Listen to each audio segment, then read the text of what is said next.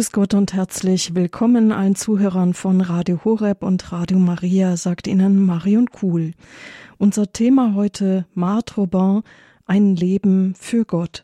Und zu Gast bei uns im Medienhaus in Balderschwang ist Pater Wolfgang Sütterlin, Salvatorianer Pater aus Bad Wurzach.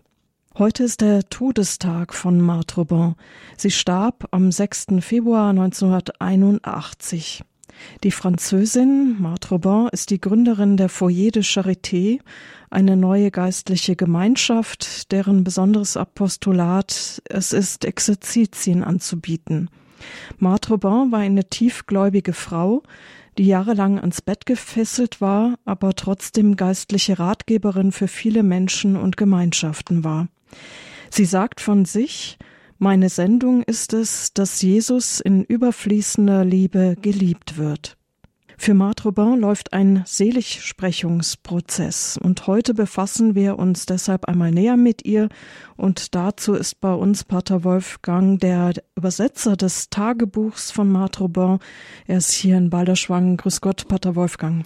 Grüß Gott, Frau Kuhl und grüß Gott, ein herzliches Grüß Gott an die Hörerinnen und Hörer. Schön, dass Sie heute bei uns sind. Wie sind Sie denn auf Marthe Robin gestoßen?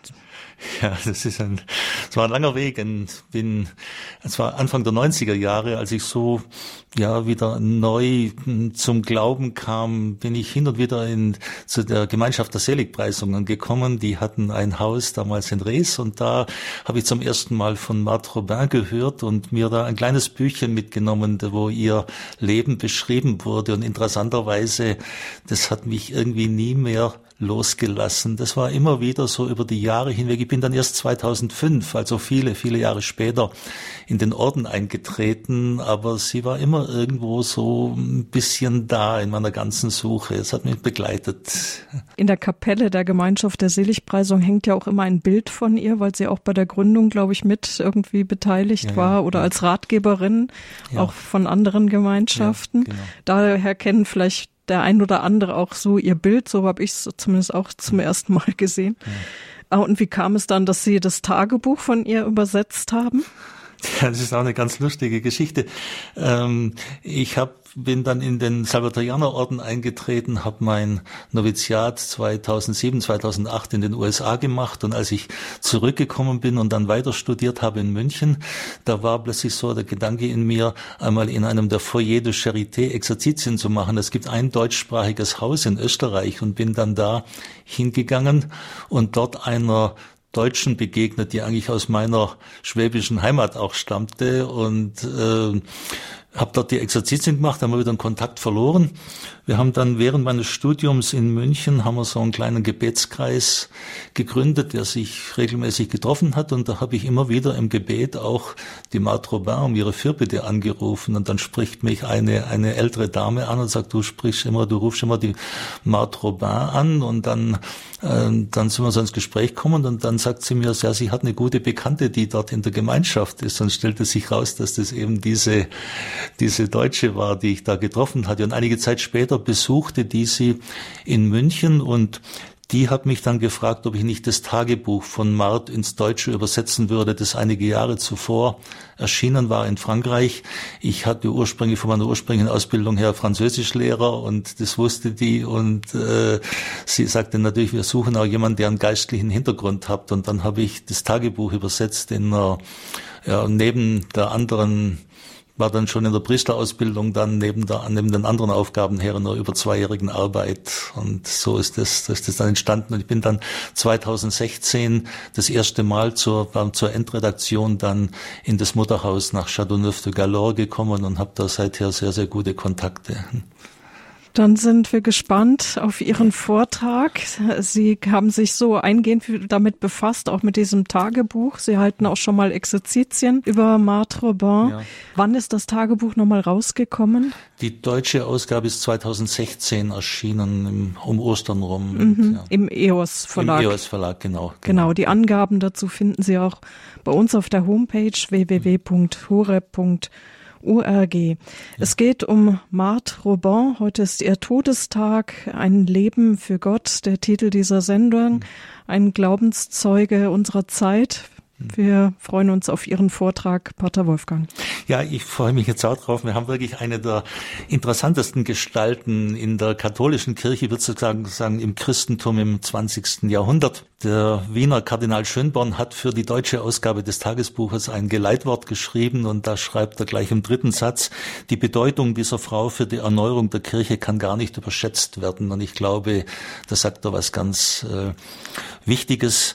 Ähm, wenn wir Marthe Robin jetzt vorstellen als jemand, wo in besonderer Weise mit Gott und für Gott gelebt hat, dann immer auch müssen wir im Blick haben, was das für uns bedeutet. Ich werde also versuchen, in diese Richtung zu gehen. Ich denke, sie ist in Deutschland noch wenig bekannt, möchte jetzt erstmal in dem ersten Block äh, einen kurzen Blick werfen auf ihr Leben. Die Marthe hat ein großes Werk geschaffen, aber wie so oft war das auch mit viel Leiden verbunden. Ich werde da jetzt ein bisschen was drüber sagen. Das möge niemand erschrecken. Wir werden das dann im weiteren Vortrag auf eine andere Ebene stellen, aber das gehört eben mit dazu. Simard Robin wird im März 1902 auf einem kleinen Bauernhof in Châteauneuf-de-Galore, das liegt so etwa 80 Kilometer südlich von Lyon in der Drôme geboren. Einfaches Leben dort, fröhliches Leben auf dem Bauernhof Bahnhof, man hat gute Beziehungen untereinander, man hat gerade das Nötigste äh, zum Leben. Äh, die Eltern gehen hin und wieder mal in die Kirche zur Heiligen Messe, so wie es die Arbeit zulässt. Das ganze Umfeld ist sehr, sehr, Frankreich damals sehr, sehr kirchenfeindlich und ablehnend. Im Alter von einem Jahr erkranken sie und ihre Schwester an Typhus. Ihre Schwester stirbt, sie überlebt, aber ist von dorthin für den Rest ihres Lebens kränklich. Die Schule als kann sie als 13-Jährige nicht abschließen, weil sie auch da krank ist. Sie geht von dem Moment an nach Hause und hilft auf dem Bauernhof mit. 1918 im Alter von 16 Jahren erkrankt sie erneut Kopfschmerzen, Fieber, Augenschmerzen, muss erbrechen, Lähmungserscheinungen. Sie fällt in ein viertägiges Koma. Man holt den Priester, sie empfängt die Krankensalbung, erholt sich wieder, ist aber von nun an für 27 Monate in einem Art lethargischen Zustand, muss in einem abgedunkelten Zimmer liegen, weil sie kein Licht mehr verträgt. Der Zustand verschlimmert sich im folgenden Jahr. Muskelkrämpfe, Schlaf- und Verdauungsstörungen. 1921 eine Besserung. Sie macht Wallfahrten, kann kleinere Stickarbeiten ausführen. 1923 macht sie eine Kur in Harz- und Dampfbädern, freut sich auf die Hochzeit ihrer Schwester, kündigt an, ich möchte wieder tanzen gehen. Daraus wird nichts. Der Zustand verschlechtert sich weiter. Sie muss fortan zum Sitzen in einen Lehnstuhl getragen werden, weil sie sich nicht mehr selber fortbewegen kann. Sie liest geistliche Literatur, näht und stickt, ihr Mut sinkt und sie hat den Eindruck, dass sich eigentlich vor ihr alle Türen des Lebens verschließen. Da sie, sie von Kindheit an sehr gläubig ist, wendet sie sich sehr früh an Gott. Im Oktober 1925, da ist sie schon seit sieben Jahren krank, verfasst sie einen Akt der Hingabe, der Lebensübergabe an Jesus Christus. 1927 wieder eine Verschlechterung ihres Zustandes. Sie fällt wieder in ein mehrwöchiges Koma, erhält die Krankensalbung. Ab 1928 wird sie nicht mehr aufstehen, sie ist am ganzen Körper gelähmt, die Beine krümmen sich unter ihr weg. Man geht heute davon aus, dass es eine Enzephalitis war, eine Entzündung in, im Gehirn, in den Nervenzentren Zentren im Gehirn, eine Krankheit, die schubweise kommt, immer wieder sich bessert, dann schlimmer wird und mit unerträglichen Schmerzen verbunden ist. Die Ärzte sagen heute, das geht an die Grenzen dessen, was ein Mensch überhaupt aushalten kann. Dazu kommt ein weiteres. In der Familie kann man das kaum verstehen. Vater und Bruder distanzieren sich von ihr. Der Vater fragt, was habe ich Gott angetan, dass ich so eine Tochter habe. Sie bekommt fast keine Besuche mehr. Sie schreibt in ihr Tagebuch 1928 keine Besuche, keiner, nicht einer. Man könnte sagen, alle hätten sich verabredet, mich meiner Stickerei und meinen Gedanken zu überlassen. Also ein Leiden auch an einer Einsamkeit. Im Dezember 1928 kommen zwei Kapuzinerpatres zu ihr, die haben eine Volksmission in der Pfarrei abgehalten und besuchen auch die Kranken. Sie legt eine Beichte ab und schreibt dann an ihr Tagebuch, da bleibt an diesem Tag eine Seite leer und sie schreibt dann nur zwischen meiner Beichte und meiner Kommunion wird meine Seite weiß bleiben. Man wird erst im Himmel wissen, was geschehen ist. Es muss eine unwahrscheinlich tiefe Begegnung mit dem Heiligen Geist gewesen sein in dieser, in dieser Beichte. Ab 1929 verschlechtert sich der Zustand weiter. Es kommt zu einer kompletten Lähmung des ganzen Körpers. Sie kann ihre Hände nicht mehr gebrauchen, ist bis zum Hals gelähmt, kann nicht mehr schlucken, äh, wird von von diesem Moment an bis zu ihrem Tod 1981, 50 Jahre lang, und es ist sauber bezeugt von absolut glaubwürdigen Augenzeugen, nur von der Kommunion leben. Wenn ein Priester sich ihr nähert mit der Hostie, dem wird die von unsichtbarer Hand aus den Fingern genommen und geht in sie ein. Das ist das Einzige, was sie noch zu sich nehmen konnte. 1930 erhält sie die Stigmata, die Wundmale und beginnt von nun an wöchentlich, meistens von Donnerstag bis Sonntag, die Passion Christi zu durchleben. Auch das ist durch absolut glaubwürdige Augenzeugen bezeugt. 1933 hat sie eine Begegnung mit dem Herrn, der ihr wohl in einer Vision erscheint und ihr ankündigt, dass er sie zu einem sehr großen Werk gebrauchen will. Es soll eine Gemeinschaft entstehen, die eine Laiengemeinschaft, die in die ganze Welt hinein wirken soll. Sie hat da zunächst große Zweifel, spricht aber dann auch mit ihrem Ortspfarrer drüber und 1934 gründet sie mit dem zunächst mal eine kleine katholische Mädchenschule.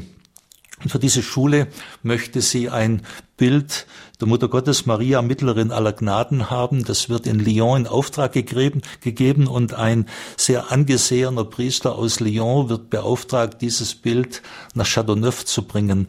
Als Jesus ihr erschienen war, hat er ihr einen Priester gezeigt, mit dem zusammen sie dieses Werk aufbauen würde. Und als dann Jahre später dieser Priester Perfinet ihr Zimmer betritt, äh, ist ihr sofort klar, dass es genau der ist, den Jesus ihr gezeigt hat. Und äh, sie spricht ihn darauf an und er ist bereit, da mitzumachen an diesem Werk. Ähm, es geht darum, eine Gemeinschaft zu gründen, das was dann 1936 geschieht, äh, in der Exerzitien gegeben werden, speziell für Laien, die sich äh, an alle wenden, an Gläubige und auch Ungläubige.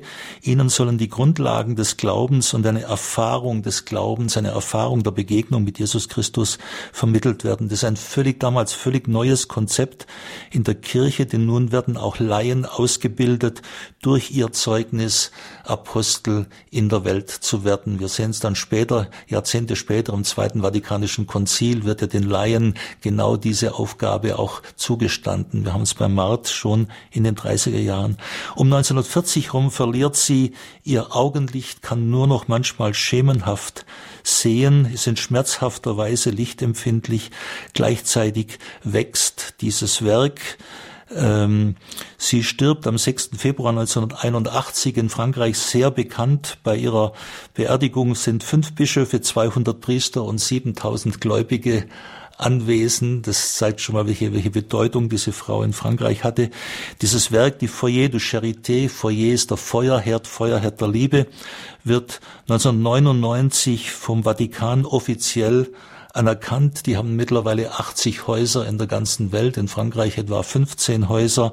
1986 beginnt der Seligsprechungsprozess. 2014 erklärt Papst Franziskus die Marthe Robin für verehrungswürdig. Mir wurde letztes Jahr gesagt, dass dieser Prozess schon sehr, sehr weit jetzt fortgeschritten ist. Also theologisch ist alles in Ordnung. Ähm, wir dürfen darauf warten, dass die Seligsprechung kommt.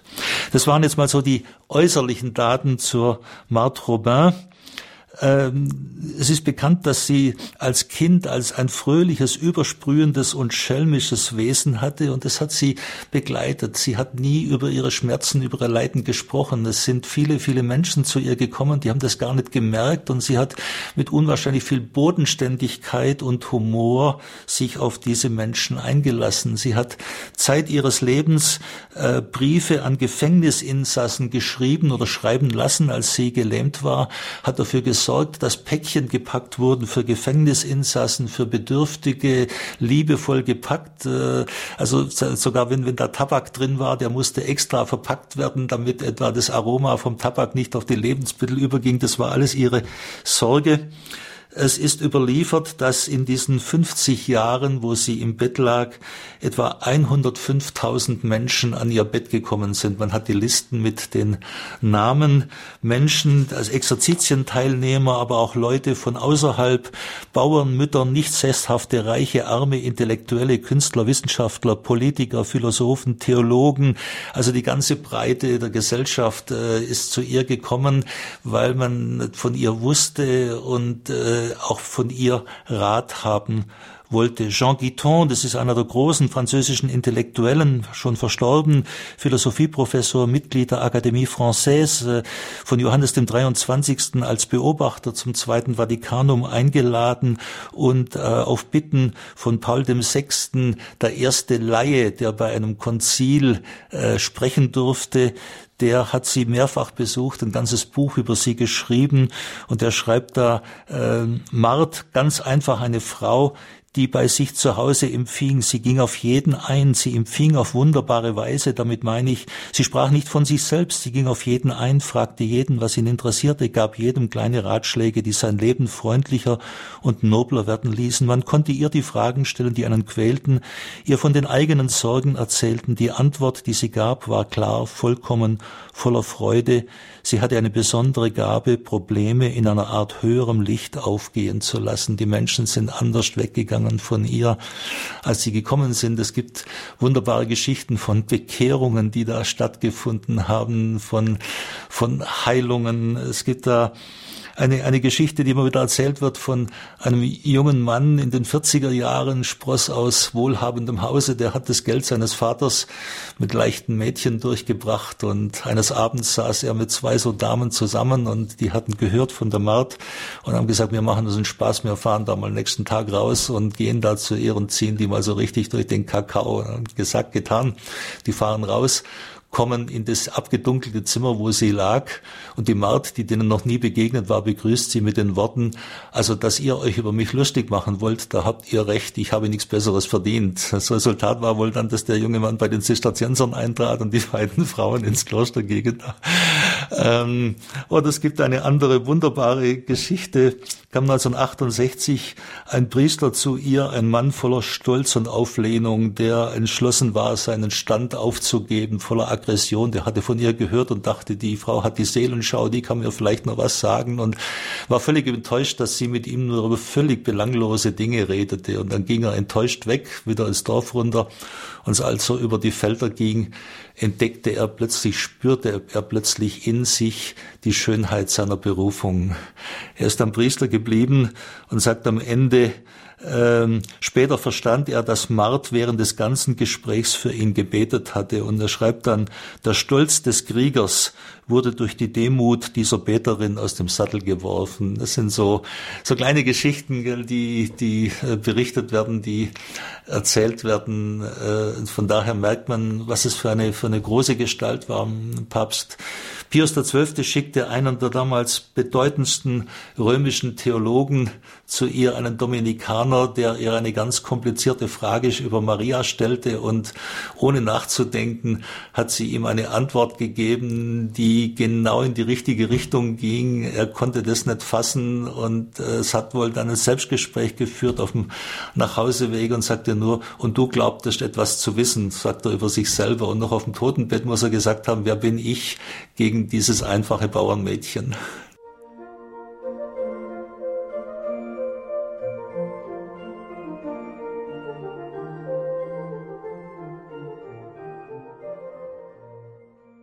Radio Horeb, die Sendung Spiritualität, auch die Zuhörer von Radio Maria sind mit dabei. Marthe Robin, ein Leben für Gott, das ist heute unser Thema mit Pater Wolfgang Sütterlin von den Salvatorianern in Bad Wurzach. Ja, wenn man so einen Blick auf ihr Leben wirft, dann springt dann natürlich das Außergewöhnliche in die Augen, dass sie die Wundmale hatte, 50 Jahre lang die Passion Christi durchlebt hat, nur von der Kommunion gelebt hat. Und man hat tatsächlich beginnend schon in den 30er Jahren über Jahrzehnte hinweg die Marthe Robin unter diesem Blickwinkel des Außergewöhnlichen gesehen. Im am Zuge des Seligsprechungsprozesses hat man jetzt in Frankreich in den letzten Jahren angefangen, auch dort in der Literatur noch einmal sie aus einer anderen Perspektive zu betrachten. Denn bei einer Seligsprechung geht es nicht um außergewöhnliche Phänomene. Es geht vielmehr darum aufzuzeigen, in welcher Weise die Gnade in einer Person gewirkt hat und wie die Person sich auf Gott hin geöffnet hat. Es geht also darum auch zu zeigen, inwiefern ist so ein Leben für uns interessant, äh, für uns vorbildlich. Und äh, ich möchte darauf jetzt auch den Akzent legen. Ähm, wenn man das Leben von der Mart genauer anschaut, dann merkt man, das ist nicht einfach so, dass eines Tages der Heilige Geist über sie gekommen ist und dann wäre sie völlig herausgehoben gewesen äh, aus, aus der normalen Wirklichkeit. In, zu Beginn ihrer, Frank äh, ihrer Krankheit hat sie noch kleine Handarbeiten gemacht, um Geld zu verdienen, um Medikamente zu kaufen, weil sie hoffte, gesund zu werden. Als sich abzeichnete, dass das nicht der Fall sein wird, da hat sie Gott gebeten, er möge sie doch zu sich nehmen, er möge sie doch sterben lassen, auch dass dieses, dass diese Situation zu Ende geht. Sie merkt erst nach Jahren, dass unwahrscheinlich tiefe Wandlung in ihr passiert ist und sie gibt, sie gibt zu, dass sie eigentlich den Herrn blockiert hat, dass er viel mehr schon an ihr tun wollte und sie hat ihm Widerstände entgegengesetzt. Äh, äh, in den 40er Jahren wollte der Bischof von Lyon, dass dieser Priester, der sie begleitete, länger jede Woche in Lyon ist, als es bis dahin üblich war. Und da hat sie plötzlich Angst bekommen, wird mir der Bischof diesen Mann wegnehmen. Das hat Jahre gedauert gedauert, bis sie diese Angst überwunden hatte, obwohl sie zu dieser Zeit schon seit über zehn Jahren die Passionen durchlebte. Also wir merken da plötzlich einen Mensch, äh, der ringt mit dem, was auf ihn zukommt. Und äh, da haben wir natürlich äh, eine Person, die uns da schon sehr nahe kommt. Denn wir sind ja alles sehr schwache Menschen und in dem Moment, wo es schwierig wird, dann fangen wir ja alle an, die, ja, die Stacheln zu zeigen und ich will nicht und uns dauert eine Zeit, bis wir uns einlassen können auf den Weg, den Gott mit uns geht. Ich möchte trotzdem noch ein Wort sagen zu diesen äh, Passionen, die sie erlebt hat. Da könnte man natürlich lange drüber reden. Äh, es war einmal der damalige Bischof von Straßburg Zeuge, als das bei ihr als sie das erlebt hat.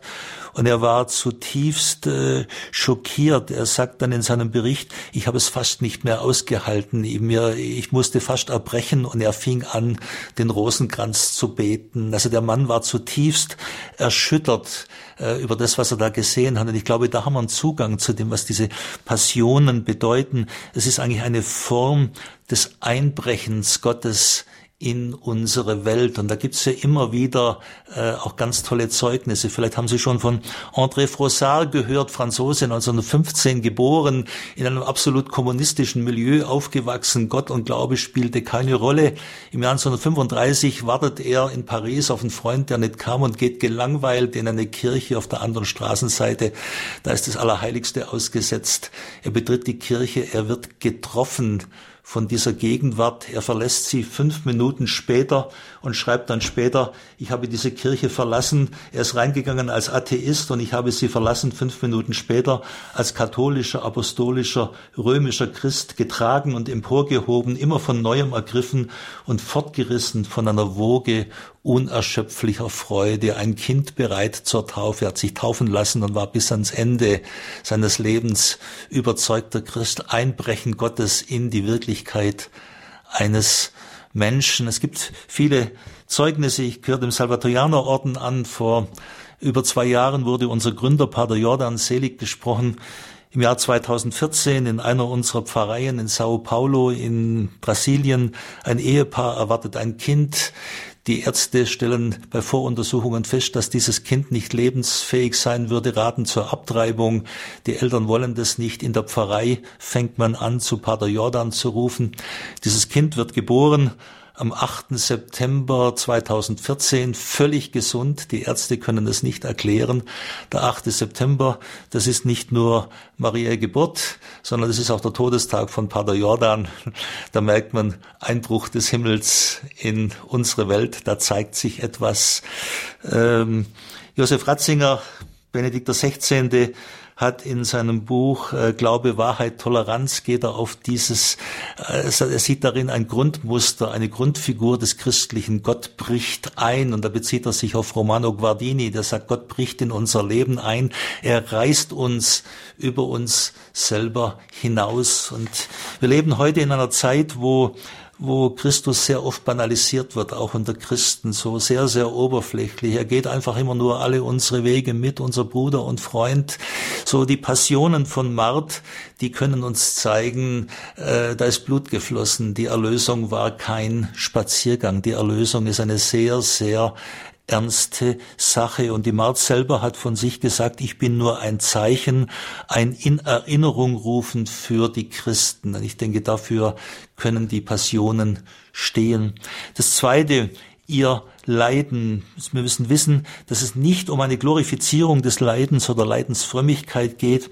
Marz sagt ausdrücklich, dass Gott nicht immer von uns große Opfer verlangt. Das sagt so einzelnen Leuten ist das gegeben, aber das ist nicht äh, das, das Große, die Breite. Und äh, sie selber hat ihr Leiden verstanden als Teilnahme am Leiden Christi. Ich bin immer mit der Passion Christi vereint, schreibt sie 1930. Sie stellt nach Jahren fest, mein ganzes Wesen hat eine ebenso geheimnisvolle wie tiefe Umgestaltung erfahren, ich denke an den Weg, den ich gegangen bin seit Beginn meiner Krankheit. Was für einen Aufstieg hat Gott in mir gewirkt. Sie begreift, dieses Leiden ist ein Akt der jahrelangen langsamen Umgestaltung. Sie entdeckt auch, dass sie liebesfähiger geworden ist. Durch Leiden lernt man Nächstenliebe, sagt sie, Hingabe an Gott und schließlich nichts lässt uns mehr reifen als großer Schmerz. Also da hat sie eine sehr, sehr tiefe Erkenntnis gehabt. Aber es geht nie um eine, um eine Glorifizierung, sondern um die Frage, was kann Leiden in einem Menschen bewirken? Wie ist sie mit all dem umgegangen? Es hat einmal ein Priester sie besucht und hat ihr erzählt von seinen Freuden und von seinen Nöten und Leiden in seinem Dienst. Und als er sich verabschiedet hat, hat sie zu ihm gesagt, Herr Pfarrer, vergessen Sie das Aufopfern nicht. Aufopfern ist ein Wort eigentlich aus einer früheren Sprache und das ist etwas manchmal angstbesetztes. Da denken wir immer, ja, aufopfern, leiden, opfert man auf. Aber gerade in der neueren Literatur zu Mart wird jetzt herausgearbeitet, dass das nicht gemeint ist. Äh, äh, da heißt es, Gott will nicht unser Leiden, sondern Gott will uns selbst, unser Sein, unser Herz, alles, was unser Leben ausmacht. Denken Sie an Römer 12.1, auch das wird äh, in Beziehung gesetzt. Ich ermahne euch also Brüder und Schwestern, Kraft der Barmherzigkeit Gottes, eure Leiber als lebendiges, heiliges und Gott wohlgefälliges Opfer darzubringen, als euren geistigen Gottesdienst. Da ist von den Leibern, der ganze Mensch ist gemeint. Es ist von der Barmherzigkeit Gottes die Rede. Also es kann nicht nur um das Leib Leiden gehen. Und schließlich ist vom geistigen Gottesdienst die Rede. Das ist eine etwas problematische Übersetzung. Im Griechischen steht Logike latreia, das heißt eigentlich Logos gemäßer Gottesdienst. Und der Logos, das ist Christus selber. Im Anfang war das Wort, im Anfang war der Logos. Also äh, dieses sich darbringen mit der ganzen Existenz ist eine Form des Gottesdienstes der Nachfolge Christi und Christus hat sein ganzes Leben in der Gegenwart des Vaters gelebt, immer im Gebet, die Freude, aber auch das Leiden. Das ist eigentlich gemeint, äh, wenn, wenn die Mart zu diesem Priester sagt, vergessen Sie das Aufopfern nicht. Sie wollte eigentlich sagen, vergessen Sie nicht, sich jeden Tag Gott darzubringen mit all ihren Freuden in ihrer Aufgabe, mit all ihren Nöten und Schwierigkeiten, öffnen sie sich auf Gott hin. Und das sagt man heute, genau das hat Mart vorgelebt. Sie war ans Bett gefesselt, sie konnte praktisch rein gar nichts tun. Und was ist entstanden aus all dem? Ein Werk mit 80 Häusern in der ganzen Welt, mit zigtausenden an Besuchern, also unwahrscheinlich fruchtbar, nur dadurch, dass sie sich überlassen hat. Und wie hat sie das gelebt? Da finden wir in einem Tagebuch immer wieder äh, Hinweise. Sie schreibt an einer Stelle, Wie sehr würde man Gott lieben, wenn man es verstünde, ihm jeden Morgen zu sagen, ich weiß nicht, Herr, was dieses heute sein wird, so wie du es gemacht hast und für mich will, willst, ich will, dass es dir gehört. Jeden Morgen legt sie den kommenden Tag mit allem, was ihr begegnen wird, mit den Schmerzen, mit den Freuden, mit den Menschen, die zu ihr kommen, Gott hin.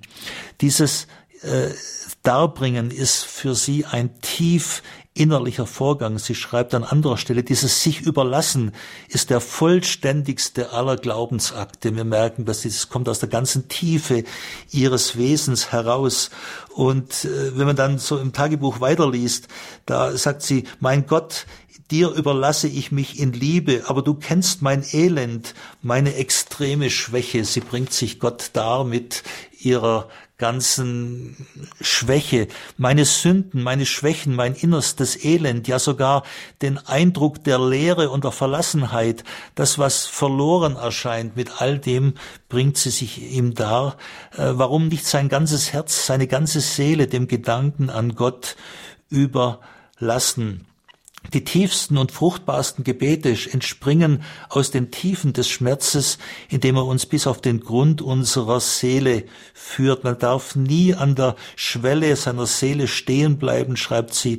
Man muss ins Innere eintreten, in es hinabsteigen. Also sie wirklich, wenn man so die Sachen liest, dann merkt sie, sie kommt wirklich aus, aus dem Bauch raus, äh, legt sie ihr Leben mit all ihren Schwächen, selbst mit ihrer Sünde, mit ihren Nöten, mit ihrer Lehre, legt sie Gott dar und sagt eigentlich, mit all dem, Herr, bringe ich mich dir da, auch mit all den Menschen, die zu ihr gekommen sind, mit all den Sorgen, die ihr da äh, vorgelegt wurden. Herr, hier bin ich, benutze mich. Das ist so ein, ein Weg und ich denke, das ist auch ein Weg, den sie uns zeigen kann als, als gläubige Christen. Das, das waren jetzt so die, die eher die schmerzhaften Aspekte, die wir jetzt angesprochen haben. Es gibt in diesem sich darbringen auch eine ganz positive Seite. Sie sagt, wenn wir uns Gott darbringen, dann werden wir seine Nähe spüren. Und sie sagt, es ist ganz einfach. Es reicht ihm zu sagen, mein Gott, und er ist da. Und sie lädt ein, einfach zu sagen, mein Gott, und hab Erbarmen mit mir. Sie lädt dann auch ein, ihn mit den Titeln zu grüßen, die er uns bekannt machen wollte und diese Titel langsam und respektvoll wiederholen und immer wieder hab Erbarmen mit mir. Diese Titel, das sind, er ist unser Licht, unser Trost, unsere Kraft, unser Heil, unser Beschützer, unsere Nahrung, unser Leben. Sie sagt einfach sich hinsetzen, Gott mit diesen Worten ansprechen und man wird merken, man ist in seiner Gegenwart. Probieren Sie das mal aus. Man kann da spannende Erfahrungen machen oder auch einen, ein Lob, einen Dank Gott gegenüber aussprechen. Und sie sagt, äh, das kann man sich auch zur Pflicht machen, äh, nicht im Sinne einer Gewohnheit, aber äh, dieses tägliche innere Gebet will nicht besagen, dass man tugendhaft ist, das ist ein Beweis dafür, dass man ernsthaft daran arbeitet, es zu werden. Es drückt die Sehnsucht aus. Sie sagt einfach, fangt an, versucht es, macht es euch zur Übung und ihr werdet merken, ähm, dass ihr in dieser Gegenwart Gottes lebt. Und dann stellt sie fest, alles ändert sich, wenn man Gott mit einbezieht. Sie merkt, allmählich äh, wird ihr Leben reicher und gleichzeitig äh, öffnet man sich auf diesem Weg für die Nöte der Welt. Je mehr ich mit ihm eins werde, schreibt sie, desto leidenschaftlicher liebe ich auch die Seelen. Und dann sagt sie etwas ganz Tolles an einer Stelle. Sie sagt, jedes Leben, jedes Leben eines Christen ist eine heilige Messe. Jedes Christenleben ist eine Hostie. Und sie sagt, wenn wir uns so Gott darbringen mit unseren Freuden, mit unseren Nöten, dann werden wir zur Hostie wie bei der Eucharistie und Gott kann durch uns hindurch in unsere Umwelt hinein wirken. Sie sagt, das Herz wird groß, das Herz wird weit. Das ist schon etwas, was sie uns ans Herz legt und an einer Stelle 1930 geschrieben, denken wir nicht, dass wir unsere Pflicht getan haben, wenn wir am Sonntag in der Messe waren. Das würde heißen, von der Religion nur das Äußere zu sehen. Um aktiv sein zu können, bedarf es einer ganzen tiefen Arbeit. Seid innerlich, wenn ihr fruchtbar sein wollt. Also sie lädt, sie lädt die Christen, sie lädt die Katholiken ein, äh, aus dieser inneren Tiefe, aus dieser inneren Gottesbeziehung Tag für Tag heraus zu leben und auch aus dieser Beziehung heraus dann zu den Sakramenten zu gehen und damit eine, eine Strahlkraft zu bekommen. Papst Franziskus hat im Jahre 2020 anlässlich des 150. Jahrestags der Erhebung des heiligen Josef zum Patron der Weltkirche äh, im apostolischen Schreiben Patris Corde Folgendes geschrieben. Die Heilsgeschichte kommt ans Ziel, indem man gegen alle Hoffnung durch unsere Schwächen hindurch hofft. Wir denken zu oft, dass Gott sich nur auf unsere guten und erfolgreichen Seiten stützt, während sich im Gegenteil der größte Teil seiner Absichten durch und trotz unserer Schwächen verwirklicht. Das haben die Franzosen auch aufgegriffen in ihrer Literatur zum Mart und die sagen, ja, die Mart war jemand, wo sich mit den eigenen Schwächen einfach Gott dargebracht hat und zugelassen hat, dass Gott an ihr arbeitet und wir sehen, wie fruchtbar dieses Leben war.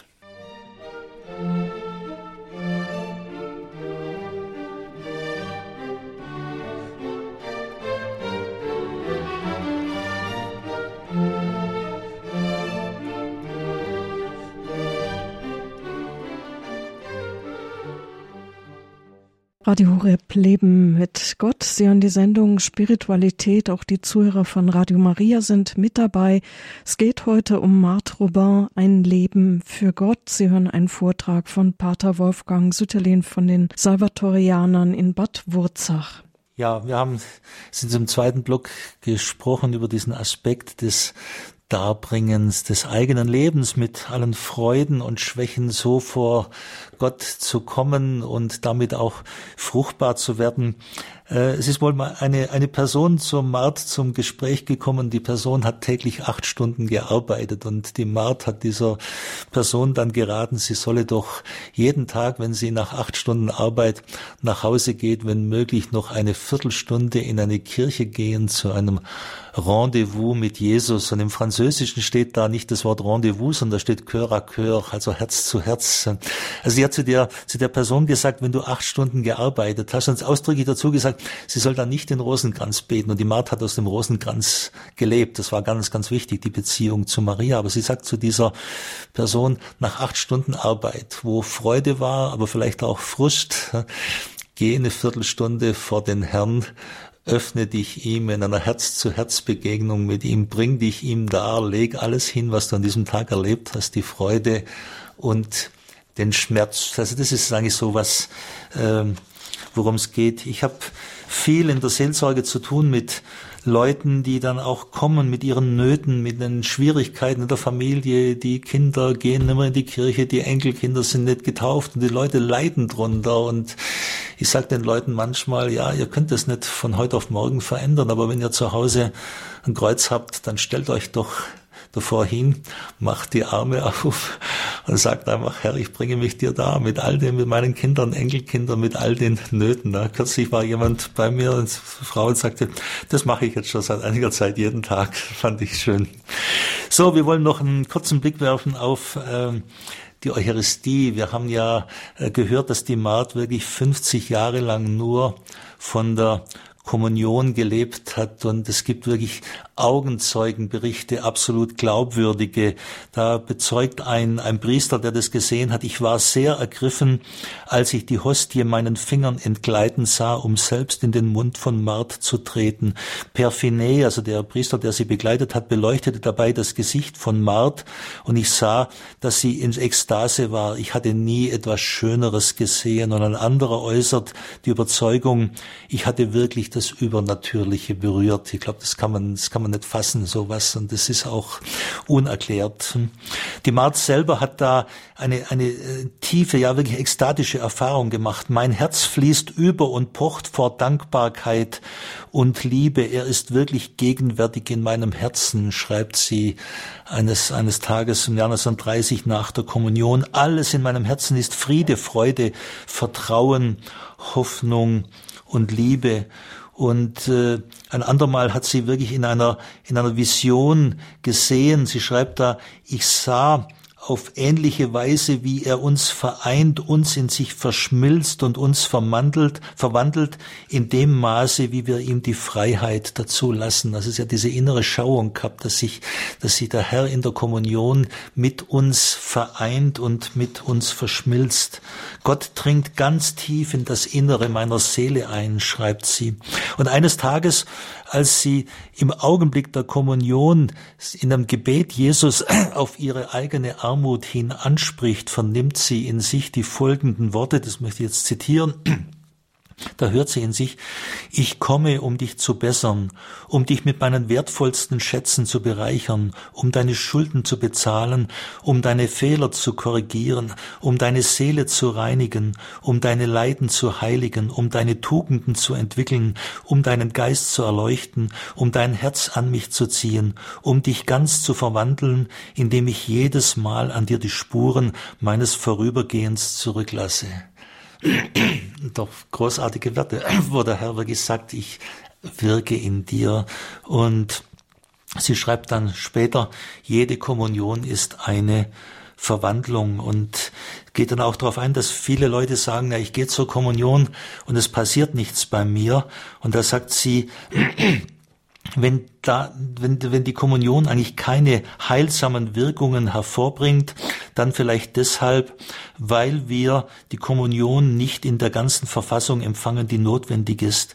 Wir kommen zu Jesus mit einem Herzen, das voll ist mit Dingen, die ungünstig sind für die Gnade und seinem souveränen Handeln in uns ganz und gar entgegenstehen, da Jesus nicht lange in einem geteilten Herzen leben kann. Da sind wir wieder jetzt bei dieser Innerlichkeit, die sie auch als Vorbereitung zum Sakramentenempfang versteht, dieses innere sich öffnen, auch den eigenen Schmerz, das Leid, die Sünde immer wieder Gott offenlegen. Und sie sagt auch, die Kommunion ist natürlich ein Ort dafür, wo man das tun kann. Und nur dann kann der Herr in uns wirken, wenn ich wirklich authentisch vor ihn komme und äh, mich öffne.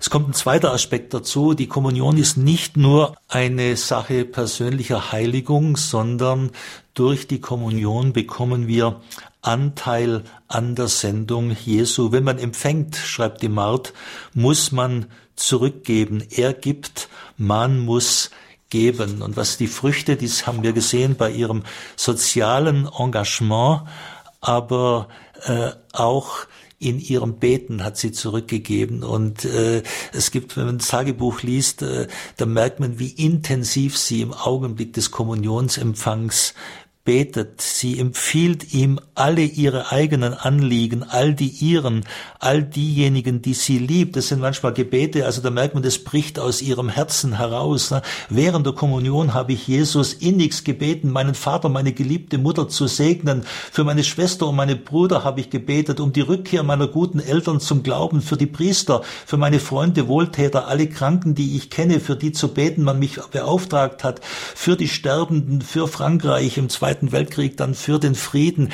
das bricht aus ihr heraus. Also im Moment der Kommunion legt sie ihre ganze Situation und all das, was um sie herum vorgeht und all die Menschen, die sie auf dem Herz hat, die legt sie Jesus hin. Das ist ein unwahrscheinlich intensives Beten, das sie da pflegt.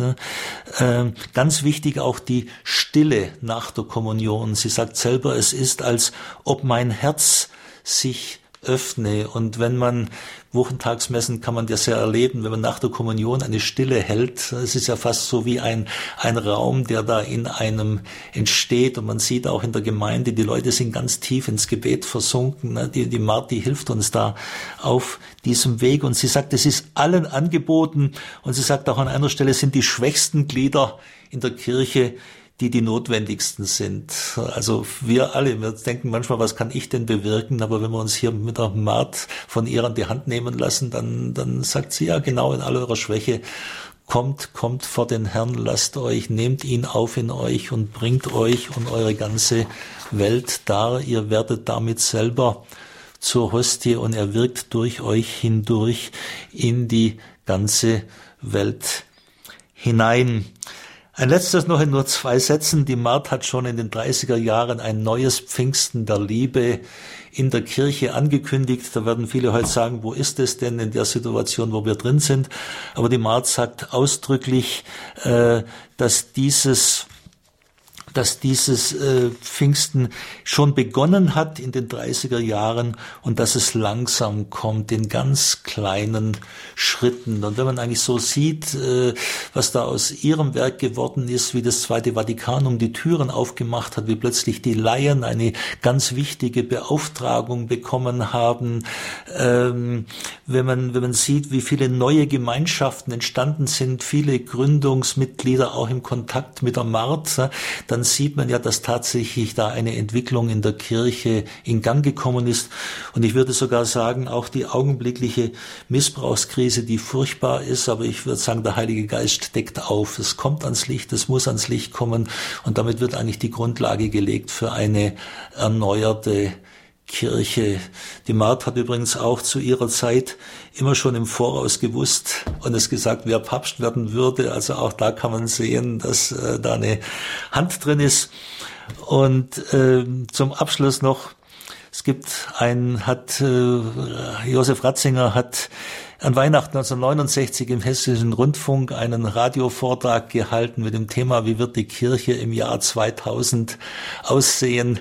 Er sagt da eine große Krise für die Kirche voraus und sagt aber, die Zukunft der Kirche kann nur aus der Kraft derer kommen, die tiefe Wurzeln haben und aus der reinen Fülle ihres Glaubens Leben von Menschen, die deshalb mehr sehen können als andere, weil ihr Leben weitere Räume umfasst. Selbstlosigkeit, die den Menschen frei macht, wird nur erreicht in der Geduld, der täglichen kleinen Verzichte auf sich selbst, in dieser täglichen Passion, die den Menschen erfahren lässt, wie vielfach sein eigenes Ich ihn bindet. In dieser täglichen Passion und nur in ihr wird der Mensch Stück um Stück geöffnet und äh, er sagt, es sind diese Leute, und das ist eigentlich genau das, was Mart uns vorlebt, das sind diese Leute, die sich da auf diesen Weg mitnehmen lassen, die die Kirche durchtragen und daraus wird eine erneuerte, wieder lebendige Kirche entstehen. Lassen Sie mich enden noch mit einem schönen Wort von Mart.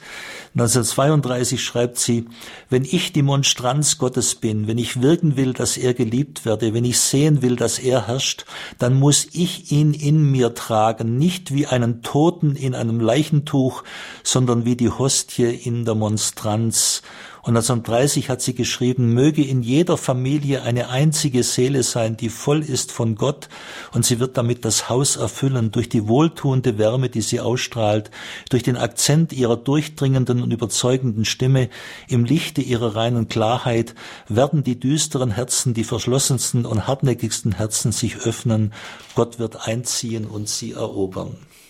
Vielen Dank, Pater Wolfgang Sütterlin, für diesen Vortrag über Mart Robin hier bei Radio Horeb, Radio Maria.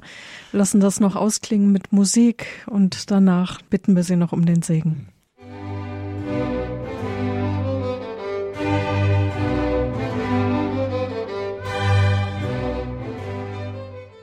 Radio Horeb, die Sendung Spiritualität. Es ging heute um Marthe Robin, heute an ihrem Todestag am 6. Februar 1981 ist sie gestorben. Die Gründerin der Foyer de Charité. Für sie läuft ein Seligsprechungsprozess. Bei uns im Studio war Pater Wolfgang Sütterlin von den Salvatorianern aus Bad Wurzach. Er hat uns einen Vortrag gehalten. Er kennt die Schriften von Marthe Robin gut, weil er ihr Tagebuch auch übersetzt hat und auch schon Exerzitien über sie gehalten hat. Wenn Sie diese Sendung noch einmal nachhören wollen, dann können Sie das tun. Bald wird sie in der Mediathek von Radio Horeb sein unter www.horeb.org, Sendereihe Spiritualität. Infos zu dem Tagebuch finden Sie auf unserer Startseite www.horeb.org. Zu dieser Sendung, das ist ein Link zum Tagebuch und auch Infos zu weiteren Büchern finden Sie im Infofeld zu dieser Sendung, wenn Sie auf Programm klicken. Pater Wolfgang, Ihnen vielen Dank. Dürfen wir Sie am Schluss um ein Gebet um den Segen bitten? Ja, und wir werden die Mart damit reinnehmen. Ähm, ist übrigens, ich habe erzählt, dass, dass Jesus ihr erschienen ist, auch die Mutter Gottes und die kleine Therese ist ihr erschienen und die Martin hat ihr den Auftrag gegeben, ihr Werk auf Erden fortzusetzen und die Martin in ihrem Humor hat dann darauf reagiert und gesagt über die kleine Therese, diese Schelmin, jetzt lässt sie mich die ganze Arbeit machen. und sie hat auch gesagt, wenn sie dann im Himmel ist, wird sie, die Therese hat ja Rosen regnen lassen und dann wird sie auch vom Himmel her für die Menschen eintreten und dann nehmen wir einfach tun wir jetzt auch, wenn sie noch nicht selig gesprochen ist, bitten wir die Mart jetzt für uns alle um ihre Fürbitte für uns allen und dann bitten wir jetzt den Herrn um seinen Segnen, segnend auf die Fürsprache von Mart und der ganzen himmlischen Kirche, auch des seligen Pater Franziskus Jordan, der seligen Mutter Maria von den Aposteln. Segne euch alle jetzt in seiner ganzen Liebe. Es geleite euch es schütze euch, es offenbare euch immer wieder seine, seine wunderbare und heilbringende Gegenwart, der dreifaltige Gott, der Vater, der Sohn und der Heilige Geist. Amen. Amen. Danke. Alles Gute auch Ihnen. Danke, liebe Zuhörer, fürs Dabeisein. Alles Gute wünscht Ihnen Marion Kuhl.